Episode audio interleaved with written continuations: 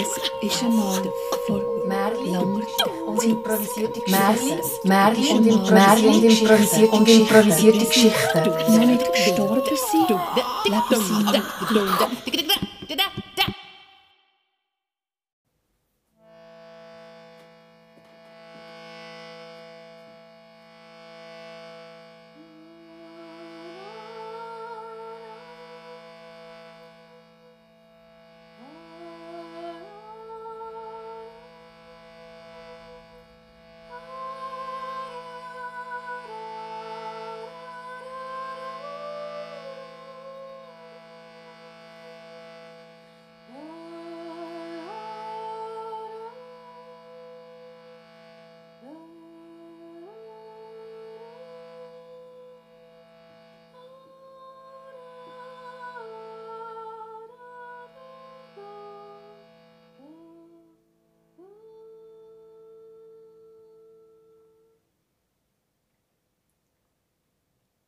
Bursch war einmal unterwegs.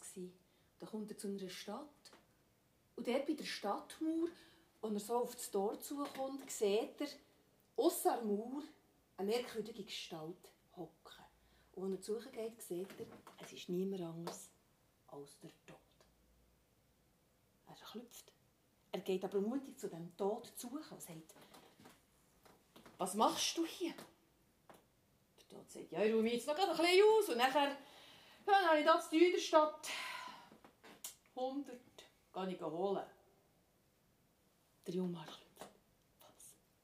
100 Leute müssen sterben? Der Tod sagt, so ist es. Der junge Mann stürmt in die Stadt hinein. Er warnt die Leute. Er sagt, ihr müsst euch jachten. Draussen vor der Stadt hockt der Tod. Er kommt jetzt gerade rein, versteckt euch, geht heim, die Türen zu, die Fenster. Er ist sofort der Bürgermeister informieren. Er hat sofort gesagt, alle Leute drinnen bleiben und nicht rausgehen, es ist gefährlich. Die Leute haben alles gemacht. Aber zunige Türen, das stört der Tod doch nicht. Und am gleichen Tag sind die Ersten gestorben. Zuerst sind es noch alte und Kranke. Aber schon nach drei Tagen waren 50 Tote zu begraben. Und es hat nicht aufgehört. 60, 70, 80, 100. Die Totengräber haben fast nicht nachmögen. So viele Tote in so kurzer Zeit, aber das Sterben hat nicht aufgehört. 150, 200, immer mehr sind gestorben. Der junge Mann hat geholfen, so viel er konnte. Er hat gewarnt. Du hast den Leuten gesagt, Sie sollen Ausschau halten, wenn sie den Tod sehen, dann sollen sie es sofort dem Bürgermeister sagen. Und sofort ist sie Gerüchte umgegangen und alle haben irgendwo irgendetwas gesehen. Es war, es war schrecklich. Und irgendwann ist nach einiger Zeit hat das Sterben langsam wieder aufgehört. Aber ich sage euch, nicht 100 waren zu beklagen, sondern 700. Als der junge Mann die Stadt wieder verlassen hat, sieht er doch tatsächlich, dort außer der Stadt wurde der Tod noch einmal. Er geht zu ihm her. Und er ist verrückt. Du Unbarmherziger, du Gnadenloser, du Rücksichtslose, und du, du, du Lügner. Hundert, hast du gesagt, willst du nehmen. Viel mehr waren es. Und nicht nur alte und kranke. Tod, hat zum jungen Mann gesagt, ja, also, ich habe einfach die geplanten 100 Leute geholt. Alle anderen sind an der Angst gestorben. Und so viel ich weiss, hast du die in die Stadt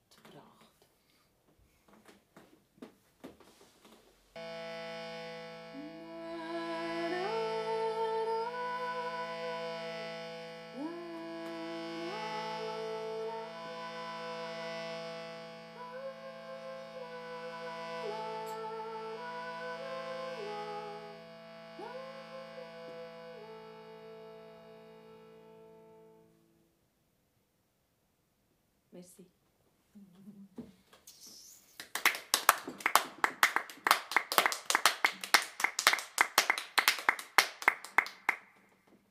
Herzlich willkommen. Ich freue mich, dass ihr da seid und die Geschichten hört. Gerade diese Geschichte habe ich von einer Woche von einer anderen Erzählerin, von der Erna aus Basel, geschenkt bekommen. Ich glaube, es ist eine wichtige Geschichte, erzählt sie ein bisschen weiter. Man kann sie jetzt, glaube ich, gerade brauchen. Für die nächste Geschichte dürft ihr drei Wörter wünschen. Hat jemand einen Wunsch von einem Wort, das in einer Geschichte vorkommt? Eine Sonnenblume. Eine Sonnenblume. Ein Feuer. Ein Feuer. Und ein Sternenhimmel. Ein Sternenhimmel.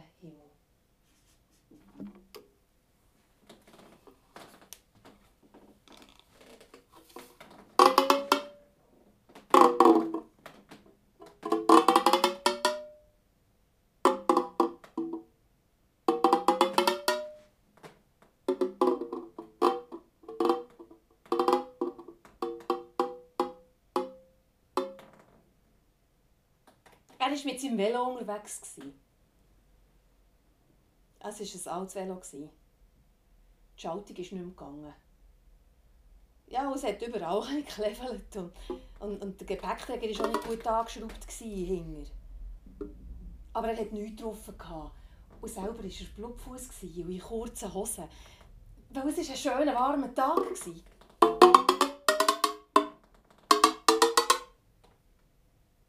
Und er war gut gelaunt. Aber schon. Eigentlich hätte er gar nicht der dürfen sein, wo er war. Ja, eigentlich hätte er in die Schule sollen. Er hat schon gewusst, äh, dass man das nicht darf. Und, und, äh. Aber so ein schöner Tag war es, hat er am Morgen gedacht. Und dann hat er einfach... Ja, so da, es ging er in die Schule. Und hat dann hinter aus dem Schopf das Velo genommen. Die Schuhe hat er gerade im Schopf gelassen.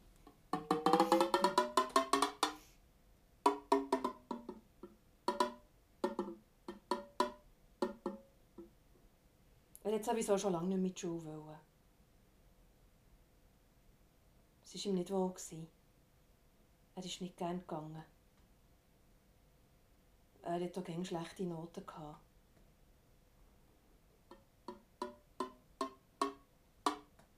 Grossvater hat auch immer gesagt, für du mal etwas wirst, dann musst du gar nicht gute Noten haben, das spielt sowieso keine Rolle. Weißt, das zählt nachher nicht mehr im Leben. Du musst nur mal schauen, dass du gross und stark wirst und genug isst. Das hat der Grossvater auch gesagt.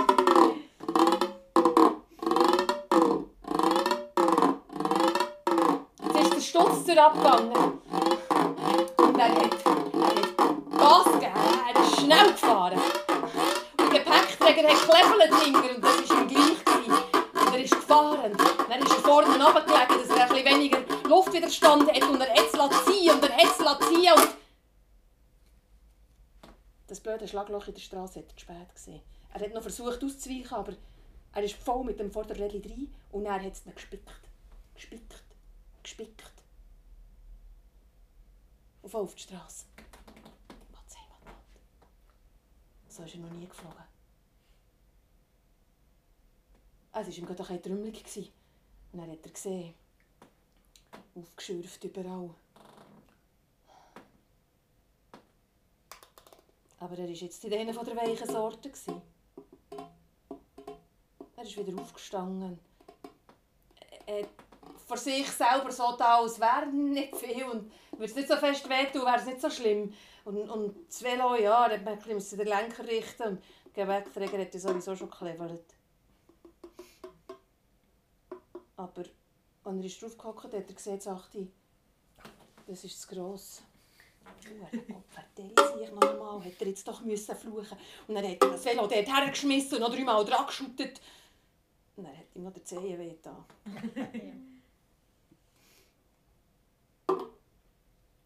Und dann ist er dort am Strassenrand gehockt. Zuerst war er noch verrückt. gewesen. Und dann hat er ein gerannt. Und dann ist er dort das Board abgerutscht und ist ins Gras gelegen. Und dann ist er eingeschlafen.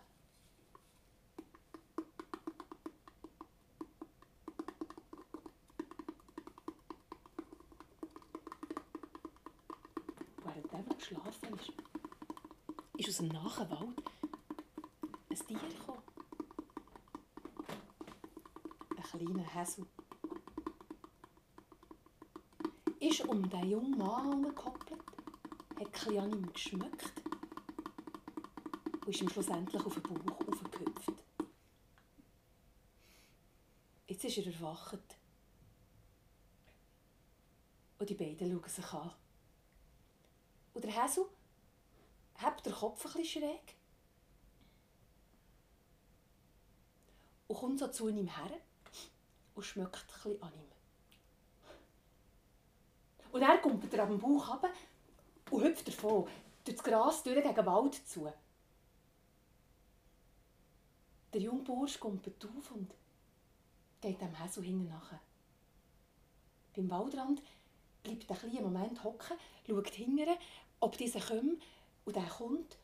Und dann geht der Häsel in den Wald rein und der junge Bursch hinten nach. Der Schmerz ist vergessen. Es ist ein zauberhafter Moment. Und der Häsel geht bis zu seiner Hölle. Und bleibt dort vor dran hocken. Der Bursch gruppet ab, schaut das Tierli an, streckt die Hand nach ihm aus, will es anlängen. Aber da geht der Häsel ins Loch hinein, springt davon und verschwunden ist er.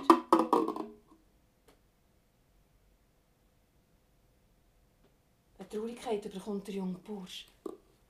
Der Zauber ist weg. Und er ist allein. Das Knie tut ihm weh. Der Fuß. Und er weiß nicht genau, wo er ist. Hure Gott, verdammt noch einmal, heute habe ich Pech.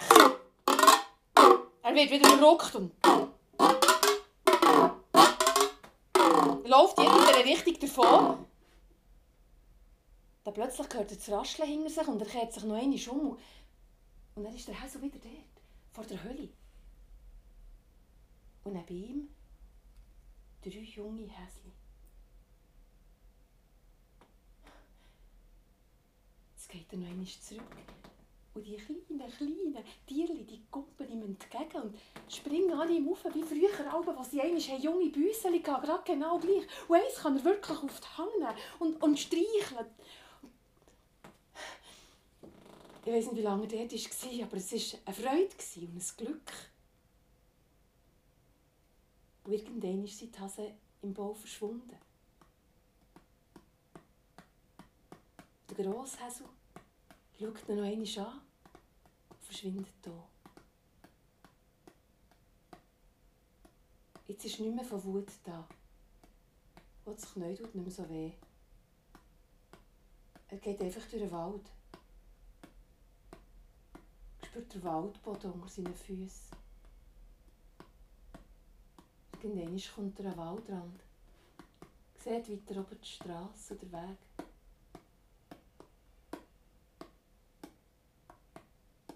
Unterwegs nimmt er das Velo. Lüpft sich auf die Schultern.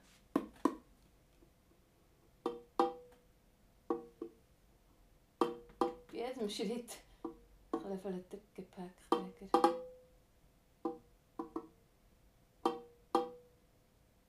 Wenn er daheim ankommt, stellt er das Velo in die Garage.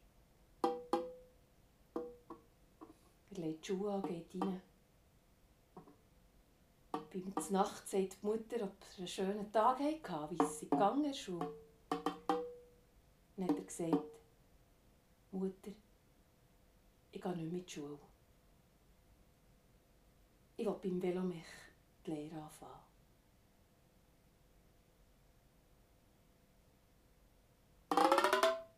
Was meint ihr? Ist sie einverstanden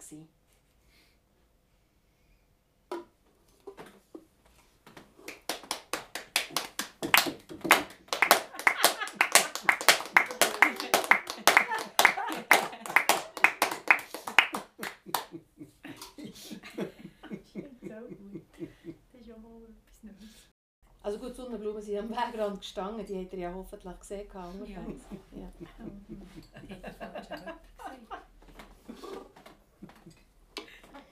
Das Feuer und der Sternenhimmel die kommen dir heute Abend schon noch einmal vor.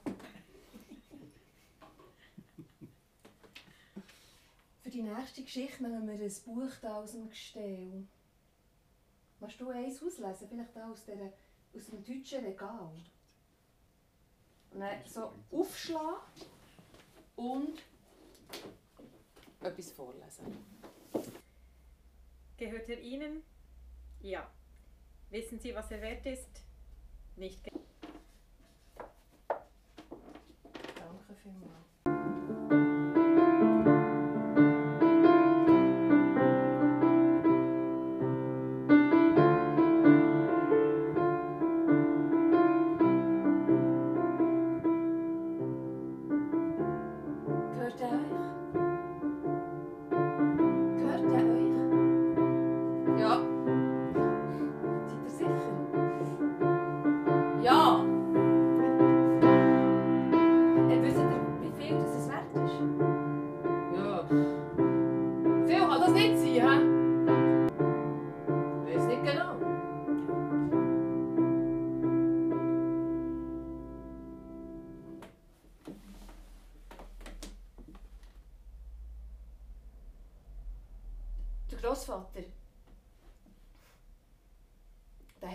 Einen Schaft.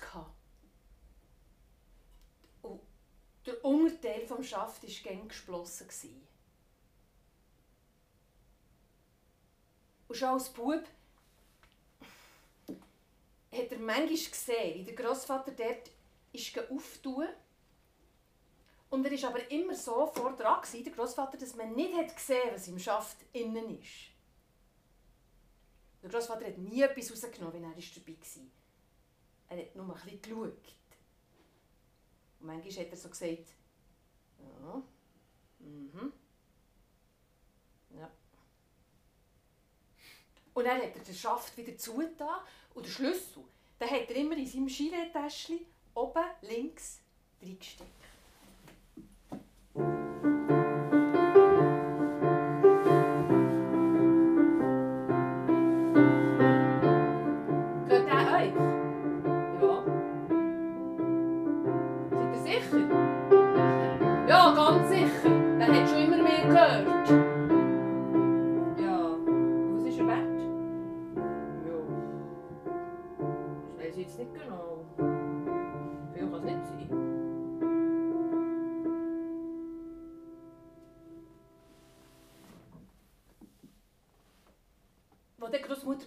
War, hat er abgegeben.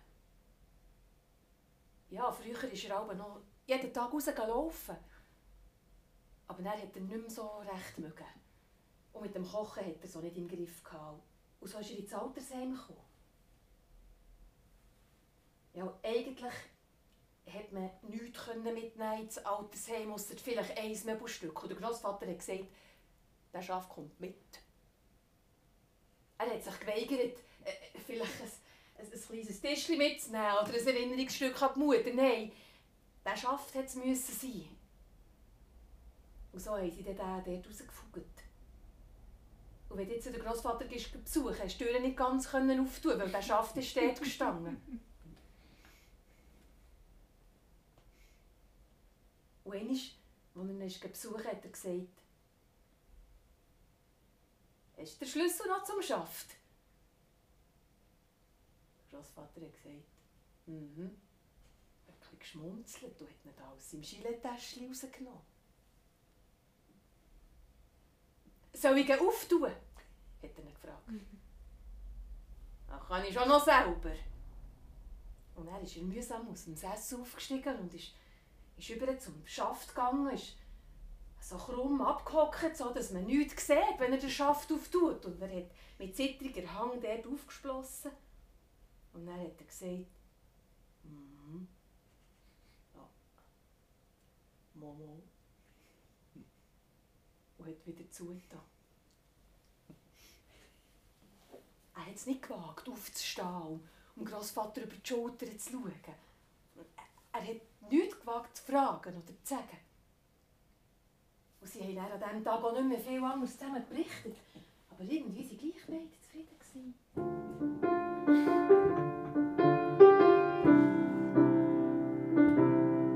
Geht euch? Ja. Ja, was ist er wert? Ja, ich weiß nicht genau. Ja, viel kann das jetzt nicht sein.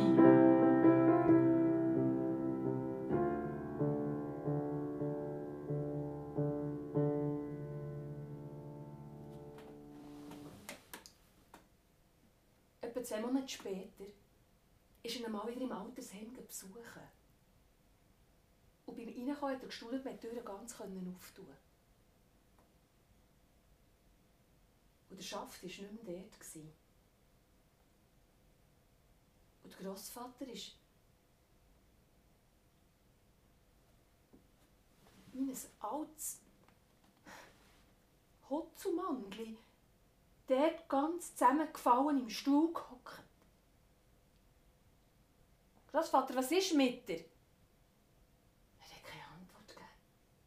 Er war doch immer so ein stattlicher Mann. gewesen. Und noch das letzte Mal, als haben, als er ist den Schaft auftun, das, das Schmunzeln. Er hat ihn gar nicht mehr gekannt. Wo ist der Schaft? Großvater hat nichts gehört. Aber nach einer Viertelstunde hat er erst gemerkt, dass er überhaupt Besuch hat bekommen. Der Bursch ist her. Hat ihm mit das Gilet-Täschchen gelenkt oben. Der Schlüssel war fort. Wo ist der Schaft, Grossvater? Hat er ihn noch einmal gefragt und hat ihn an den Händen gehabt. Und jetzt hat er gesehen, wie im Grossvater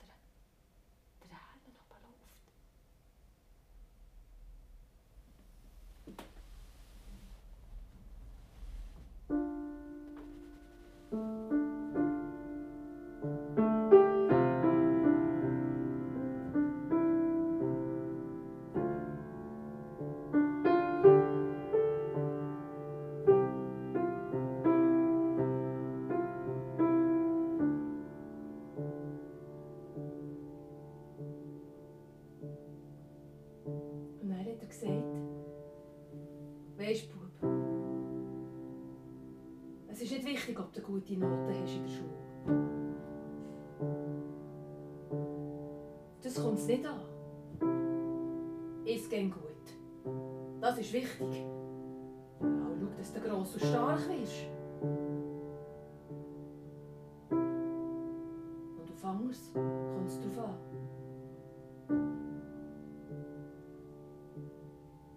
Der Bub hat nachgefragt, aber an diesem Tag hat der Großvater nicht mehr gesagt.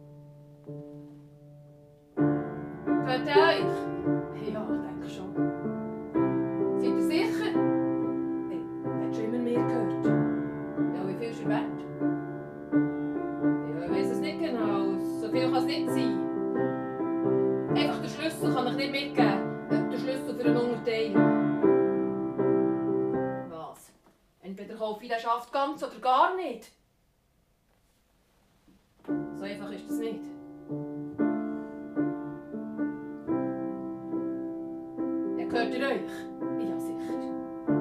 viel ist er wert?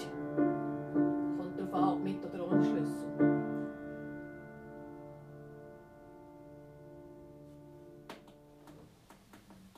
Ein paar Tage später ist der Großvater gestorben.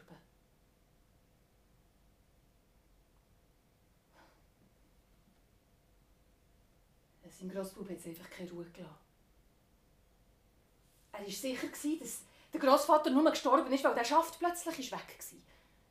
Und so hat die Krankenschwester, die am meisten bei ihm war, ausgefragt, ja, ob er Besuch hatte in der letzten Zeit. Und hat sie gesagt, ja, es sei tatsächlich gegen wieder so einen geschniegelten hergekommen. Ja, nachher an einem Tag hat der geschniegelte Herr den Schaft abtransportiert. Er hat alles ganz genau wissen, wie der Heg ausgesehen und woher er kommt, aber vielleicht einen Namen hat. Die Krankenschwester hat gesagt, ja, ich es nicht, aber... Ja, er, er hat so ein hellblaues Lieferwägeli gehabt. Ja, da ist etwas dran gestanden, aber... Also, hört, das weiss ich jetzt wirklich nicht mehr. Es hat ihm keine Ruhe gelassen.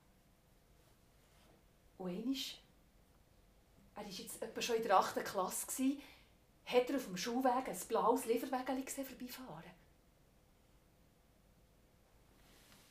Er ist ihm nachher.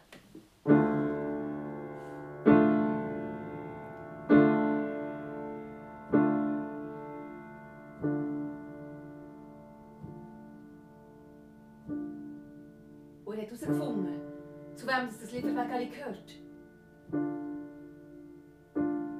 Es ist äh, ja, so Herr. Gewesen. Aber das Haus war nicht geschniegelt. Es war so ein schickes Häuschen Dorfrand. So ein bisschen hinterversetzt. Dort ist er noch gar nicht durchgegangen. Er hat ein bisschen versteckt zugeschaut, wie der geschniegelt mal aus dem Bus ausgestiegen ist. Als der ist im Haus innen verschwunden hat er sich hergeschlichen sich ein bisschen umgeschaut. Und dann hat er gesagt, siehst du da dort, der Schaft.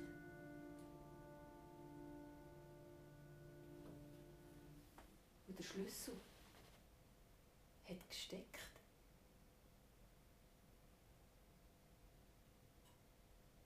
Er ist her und hat den Schaft aufgetan.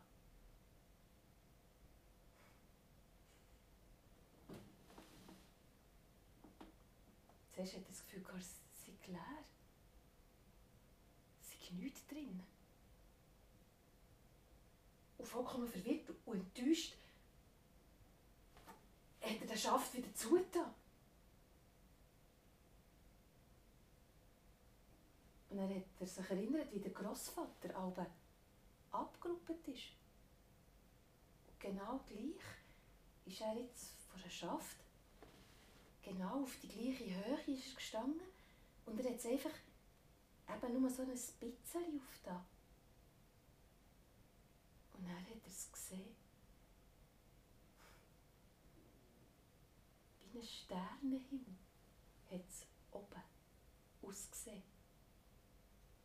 Und unten war es wie ein, ein Flackern von einem Feuer. Gewesen.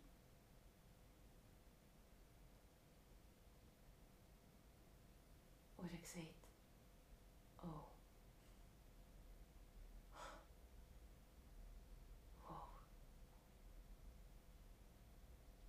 Und er hat er den Schaft zugetan. Und ist geläutet.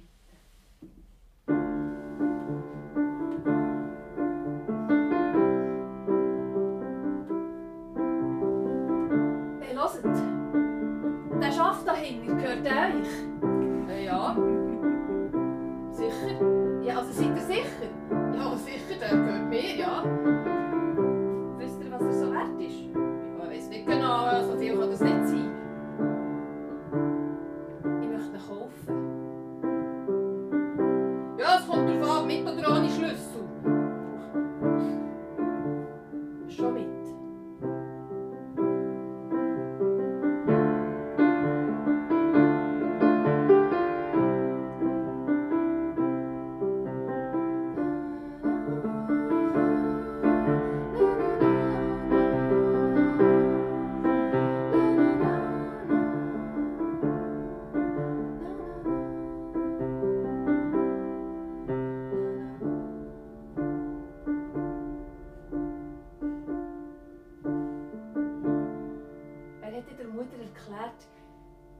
Eben wichtig, dass er jetzt Geld verdiene. Darum will er jetzt nicht in die Schule, sondern die Lehre anfangen. Und als ich ihn gefragt warum dass er jetzt so dringend Geld brauche, da hat er es gesagt. Und das Schöne ist, Mutter hat ihm es geglaubt.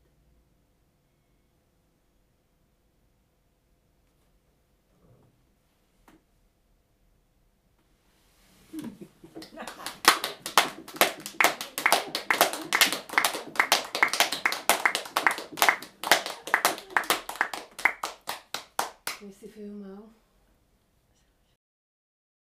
Jetzt kommen wir zu einer Geschichte, die ihr dürft äh, da aus dem Kästchen ziehen Das ist eine der Geschichten, die ich kenne, die ich da mal reingetan. Da hat es ganz viel drin. Ihr wisst es auch, die, die mehrmals schon da waren, es hat einen Joker drin.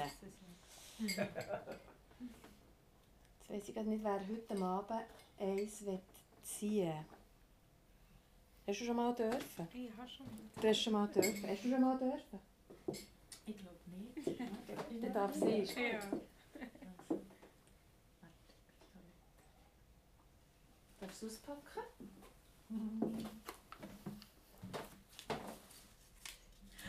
Oh yes.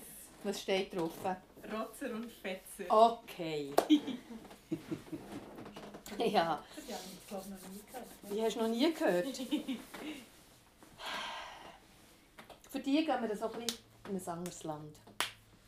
I am a little beggar man, I'm begging. I have been for three scores of more in this little Isle of Green. And I'm from the levee down to the and I sit around the corner with this old rigadoo. Who the cracks are going and true begging is the best. And when the man is tired, he can sit and down and rest. He can beg for his dinner, he has nothing else to do, and he sits around the corner with his old rigadoo.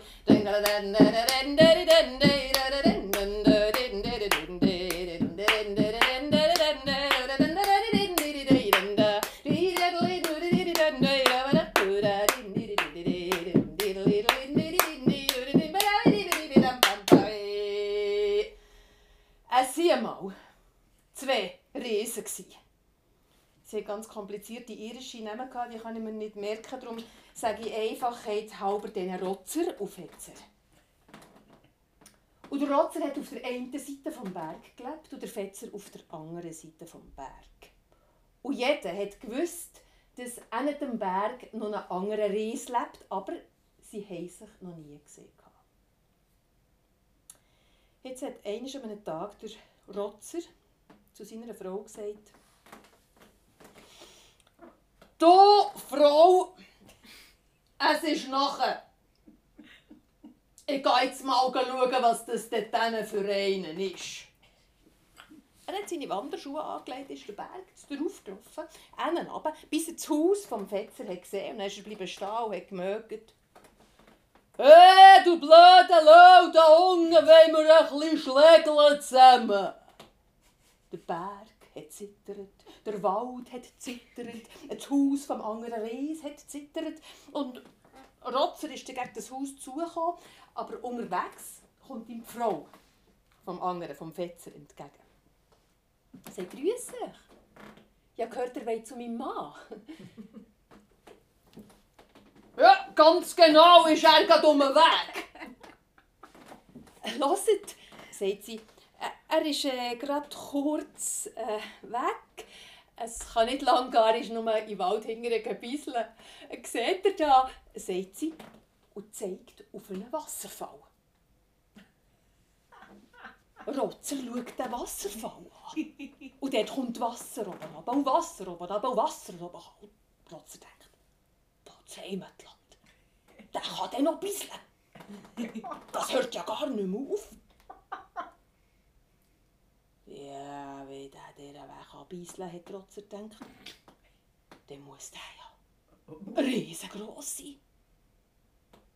Und so hat er dann zur Frau gesagt, ja gut, also ich bin ja schon ein paar pressiert. Also wenn er jetzt nicht um den Weg ist, hört ich komme dann ein anderes Mal auf ihn schauen. Er ist so schnell, er konnte den Berg darauf einen runterheben zu. Fetzer ist nur ein Holz sammeln im Wald hingern. Als er jetzt zurück kam die Frau zu ihm und gesagt, du, der von an dem Berg war da. Ich glaube, der wollte schauen, welcher von euch stärker ist. Fetzer hat gerade seine Muskeln gezeigt. Hat gesagt, kann er schon haben. Ah, er hat gerade seine Wanderschuhe angelegt, ist der Berg darauf, hinten runter, bis er das Haus vom Rotzer hat gesehen. Und dann ist er bleiben stehen und hat gemögt. Hey, du blöde Kankalari da hinten unten, wollen wir einander ein bisschen aufs Dach geben? Der Berg hat zittert und der Wald hat zittert und das Haus vom Rotzer hat zittert und Rotzer, der in der Küche gestanden ist, hat auch zittert. er hat weiche Knie bekommen, er ist bleich geworden. hat schlecht ausgesehen. Die Frau hat gesagt, was ist schon mit dir los? Du bist ja ganz bleich, wirst du krank oder was? Hast du ein Virus? Viel schlimmer, Frau. Du hast keine Ahnung, der, der an dem Berg, der ist, der ist riesen, riesengroß. Wenn, wenn, wenn er mir aufs Dach geben Frau, dann ist es fertig mit mir, das ist das Ende. Der, der macht Kleinholz aus mir, was soll ich auch nur machen? Rotzer war ein Häufchen Elend. Die Frau hat dann gesagt, ja los, am besten lass Mehl machen. Leg ins Bett, deck dich zu, bis oben und hab dich still. Gut. Rotzer hat nichts anderes gewusst. Er ist also überall ist ins Bett gelegen, hat sich zugedeckt und still gehalten. Die Frau ist raus, dem Fetzer entgegen. «Grüß dich», hat sie zu ihm gesagt. «Ihr möchtet meinen Mann besuchen?» «Ja, ganz genau, ja, ja, ist er, äh, ist er daheim?» Hört, das ist ja so, er ist kurz auswärts, aber ja, also der kommt auch jederzeit heim, der könnt gerne in die Stube warten. Ich wäre einfach froh, ihr seid ein bisschen leise, hat sie gesagt. Weil wisst ihr, jetzt ist mein Baby eingeschlafen und bis das halbe schlaft, das ist eine Sache. Ich wäre einfach froh, ihr wäret nicht zu laut. Oha, das ist ja gar kein Problem. Also, das ist ja gar kein Problem, hat Fetzer gesagt und ist mit. Du ist dort in die Stube gehockt. Und die Frau ist über zum Bett, wo Rotzer gelegen ist, und hat dort über das Dachbett gestreichelt und gesungen. Schlaf, Kindli, schlaf. Fetzer hat zu dem Bett übergeschaut. er, er hat dort unter dem Bett zwei riesige, dreckige Füße gesehen, rausschauen. Und dann die Wölbung von diesem Dachbett. Und oben hat es rote Krusel, die in alle Richtungen gestanden sind. Und Ratzer, Fetzer hat gedacht, was? Das ist das Baby. ja, hey, hey, hey, hey, Wie gross ist der erste Vater? Und nach kurzem Überlegen hat er entschieden, dass es auch besser sei, er würde jetzt gehen. Und so hat er gesagt, «Excuse, ist mir gerade etwas Wichtiges in den Sinn gekommen, das ich noch muss erledigen muss. Ein Gruß, ein Mann, ein anderes Mal auf Wiederschauen.» So schnell er konnte, ist er der Berg darauf heimzu. Ja, und so ist es gekommen, dass noch heute Rotzer auf der einen Seite vom Berg lebt und Fetzer auf der anderen Seite vom Berg. Und noch heute weiss er kennen, wie gross der Anger wirklich ist.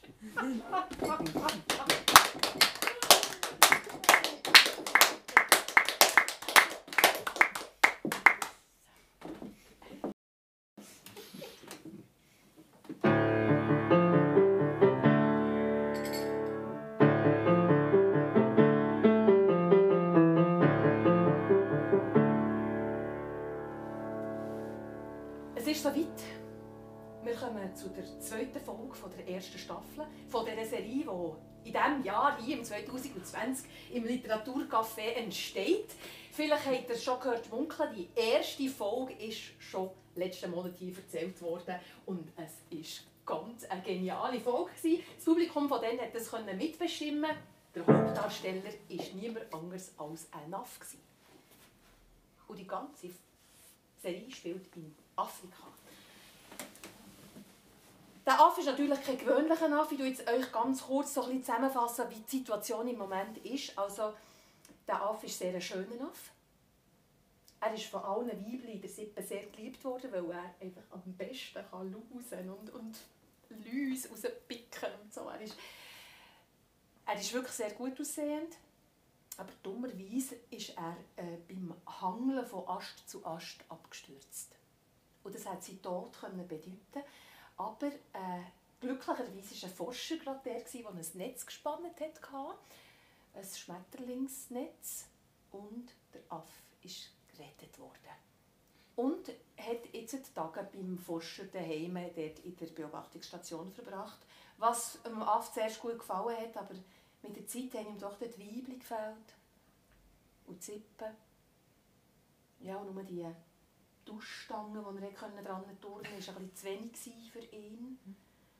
Und äh, so ist er in eine schwere Depression gefallen.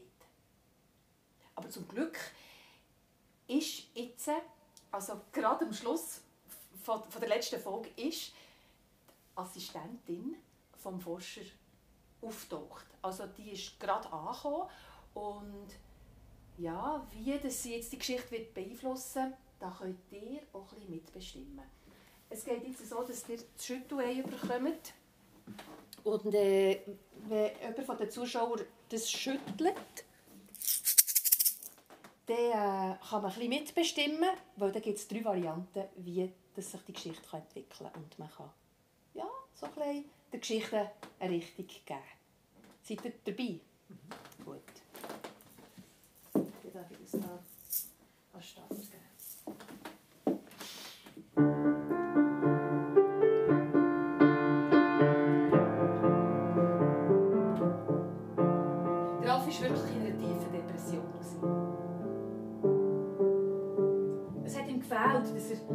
Jemandem so ein in den Haaren nuschen ja, oder Körperkontakt zu anderen. Und der Forscher, der, ja, er war netter, er hatte Freude an aber also zu nah hätte das Tier wirklich nicht müssen kommen Aber an dem Tag, als die Assistentin dort in diesem Lager auftaucht ist, es war eine Art Freudentag für einen Aff. Weil er hat sich sofort dieser jungen Frau äh, auf die Schulter sich gestürzt und, und hat angefangen, ihren blonden Küssel umzuwuscheln. A. Die Frau hat es geliebt, die Assistentin hat es geliebt. B. Die Assistentin hat äh, zum Forscher gesagt, der Aff oder ich. C. Ähm, der Aff hat sich verliebt. Oh. B. Die Assistentin ist noch nicht einmal recht äh, zu den Türen innen Sie hat noch nicht einmal, ist noch nicht einmal recht angekommen. Hat sie die Sachlage schon äh, sofort gesehen. Und sie hat zum Forscher gesagt, das Tier oder ich, beides geht hier nicht. Der Forscher hat die junge Frau angeschaut. Sie hat jetzt nicht so ausgesehen wie aus dem Bewerbungsformular, sondern besser. Und ob schon der Raff eigentlich hat schon ein bisschen ins Herz geschlossen hatte, war der Entscheid doch klar für ihn. Und so hat der Raff rausgeschossen. Zurück in die Wildnis.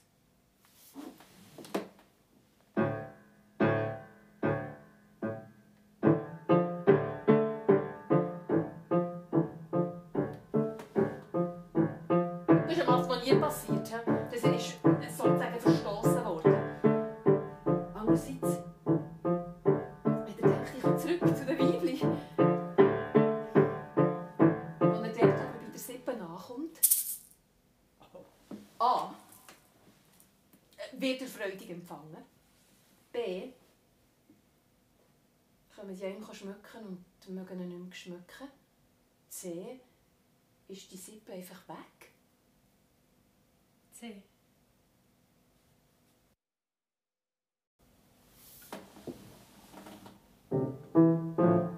Es ist an den Standplatz her, ja. Was sie doch immer waren. Und das Netz vom Forscher war dort auch noch immer gespannt. Aber seine Sippe nie mehr. Er hat gerufen. Er hat gewartet.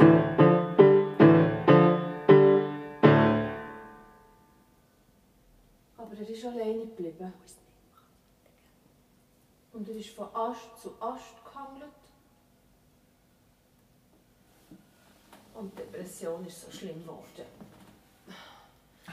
Wie noch nie. A. Er hat sich das Leben nehmen. B. Er hat sich einer Assistentin gerecht. C. Der Forscher hat ihn gefunden. B. B. Oh. Es war irgendwann an einem Morgen, als er dort, ja, als er dort so in den Nest oben war und wirklich so den Schmerz vom, vom Alleinsein sich gespürt hat und, und plötzlich hat er eine Sehnsucht bekommen, ja, nach, nach dem Forscher. Er denkt, der war immer gut zu mir und er, er hat sich erinnert, dass er gehen, wo die andere gekommen. Ja, und dann ist ein neuer Lebenswille reingekommen. Er ist gerannt, zurück dort zum Haus, zu dieser Lagerstation. Und als er ankommt, ist der Forscher dort gerade drinnen irgendetwas am Arbeiten, dort, wo er am liebsten war. Und außen, dort beim, bei der Wasserstelle zu suchen, ist die blonde junge Frau. A. Er ähm, hat sie gewürgt, von hinten. B. Er hat sie ins Wasser geschöpft. C. Er ist äh, im Eifer so blöd selber ins Wasser gefallen. Ja, das C nehme ich. C. Er ist wirklich...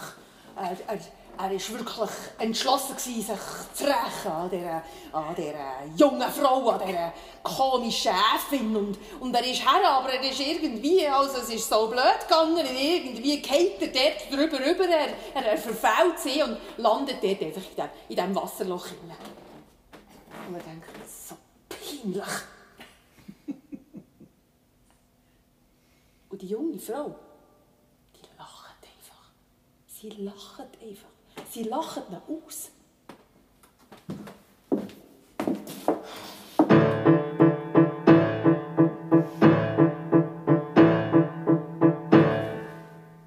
Das war noch viel die größere Schmach als dann, als er vom Baum oben runtergefallen in das Netz. Und gehofft hat, hoffentlich sieht es niemand. Die Findin von ihm, die dort steht und ihn auslacht,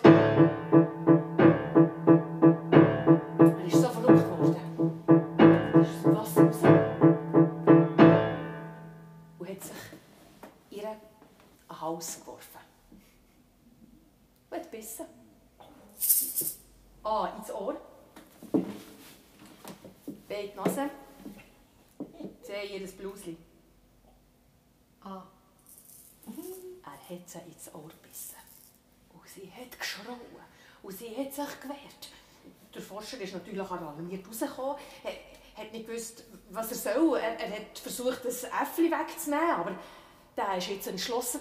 Er hat er gebissen, hat das Ohrläppchen nicht mehr losgelassen, hat auch die junge Frau nicht mehr losgelassen.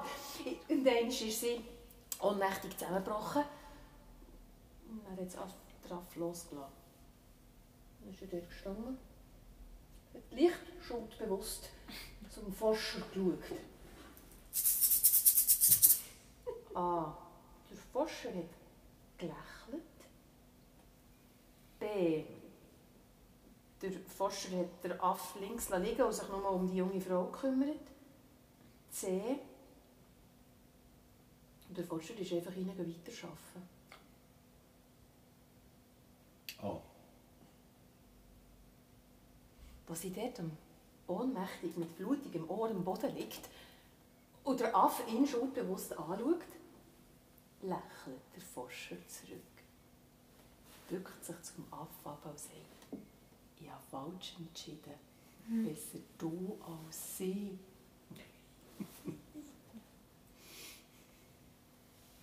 Der Forscher war ja doch nicht so, also er hat ihr aufgeholfen, hat ihr etwas zu trinken gegeben, hat das Ohr ein bisschen verarztet. Und der Affe hat sich wieder dort eingenistet und daheim gefühlt.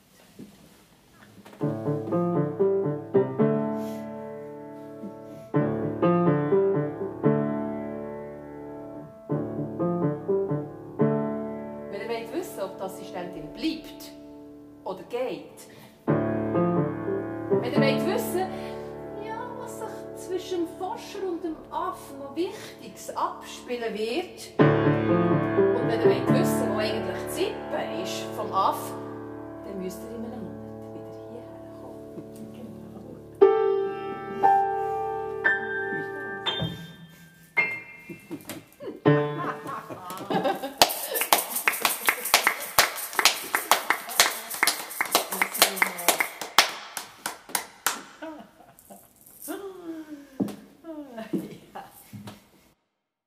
Zum Schluss. Zum Schluss werde ich noch etwas erzählen, wo wir, äh, ja, wo jetzt bei diesem Abend noch ein eine Nebenrolle gespielt haben. Und das waren äh, die Sonnenblumen, ganz am Anfang. Also die sind ja noch nicht wirklich erwähnt worden heute Abend. Ob schon, vielleicht habt ihr sie gesehen, dann, der Gil mit dem Velo der der Stutz abgefahren ist, ist ja rechts das riesige Sonnenblumenfeld. Gewesen. Und das Sonnenblumenfeld ist nicht jedes Jahr dort. Das war eigentlich nur in diesem Jahr dort, gewesen, wo er eben dann in die 9. Klasse kam und die Lehre beim Velomech hat angefangen, also in diesem Sommer, also in diesem Übergang, eigentlich war es ein Übergangs-Sonnenblumenfeld. Ja, und was ich auch nicht erzählt habe, ist, dass eigentlich jemand dort in diesem Sonnenblumenfeld war, der auch hatte an diesem Tag. Ja, sie, sie, sie hat ihn gesehen, sie hat ihn gesehen kommen. Und sie hat noch gedacht, leck, fahrt der schnell. Und sie hat ihn gesehen stürzen. Und sie, sie wäre eigentlich gerade her, sie wäre gerade aus dem Sonnenblumenfeld rausgekommen, da ist er schon aufgestanden und hat so geflucht und hat das Velo gestüpft und so. Dann hat sie es nicht gewagt. Dann ist sie wieder drinnen geblieben. Ja, und von ihr es hat niemand etwas gemerkt, dass sie an diesem Tag gefällt hat, nicht gegangen ist. Und sie hat schon länger für ihn geschwärmt, aber sie hat es nie richtig gewagt zu sagen. Und ja, und nachher, also, sie hat sich lange überlegt, ja, soll sie ihn mal anreden, soll sie... Aber dann ist er plötzlich nach der Sommerferien nicht mehr in die Schule gekommen und, und dann hat sie wie gar keinen Kontakt mehr gehabt und so. Ja, nachher, also, es ist einfach, also vielleicht war es Zufall, gewesen, dass sie gerade dann, als er diesem Lieferwägeli nachher ist, dass sie dann äh, daheim war. Und sie hat gesehen, wie er dort in den Schopf rein ist und wie er, sie hat gesehen, wie er zuerst den Schaft hat aufgetan und dann wieder zu und wie er noch einmal zurück ist gekommen und er abgeruppt ist und dann hat sie den Schaft aufgetan, also er hat den Schaft aufgetan und hat, sie hat nicht gesehen, was er sieht, sie hat nur gehört, dass er so sagt, oh, ja. Und den Schaft dann wieder zutut. Ja, und sie hat dann den Schlüssel genommen. Und, und äh, der Vater war total verrückt, gewesen, dass er, dass, dass er den Schlüssel nicht mehr gefunden hat, den er Schaft endlich kaufen konnte. Und ja, eben, er hat natürlich einen Preis gemacht mit Schlüssel und ohne Schlüssel. Ohne Schlüssel war viel weniger. Gewesen. Und sie hat ihm eben nachher den Schlüsselhänger auf den kaputten Gepäckträger da.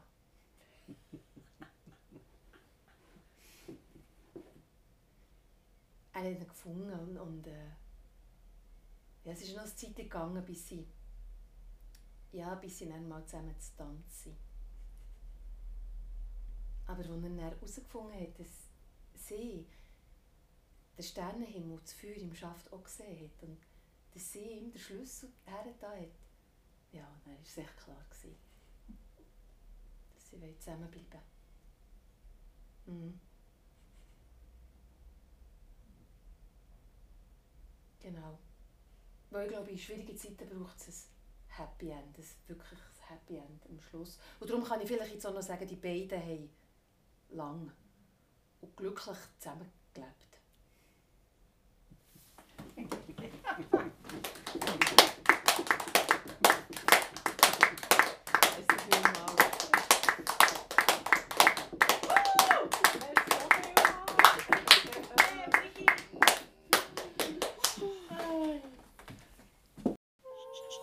Schön, dass du meinen Podcast. In Zeiten von Corona kann ich nie auftreten. Umso schöner ist, wenn meine Geschichten auf diesem Weg zu meinen Zuhörern kommen. Wenn du etwas in die virtuelle Kollektenkasse geben willst, dann zahle ich auf das Postcheckkonto 30-126 870-9. Vermerk Podcast. Hey, merci.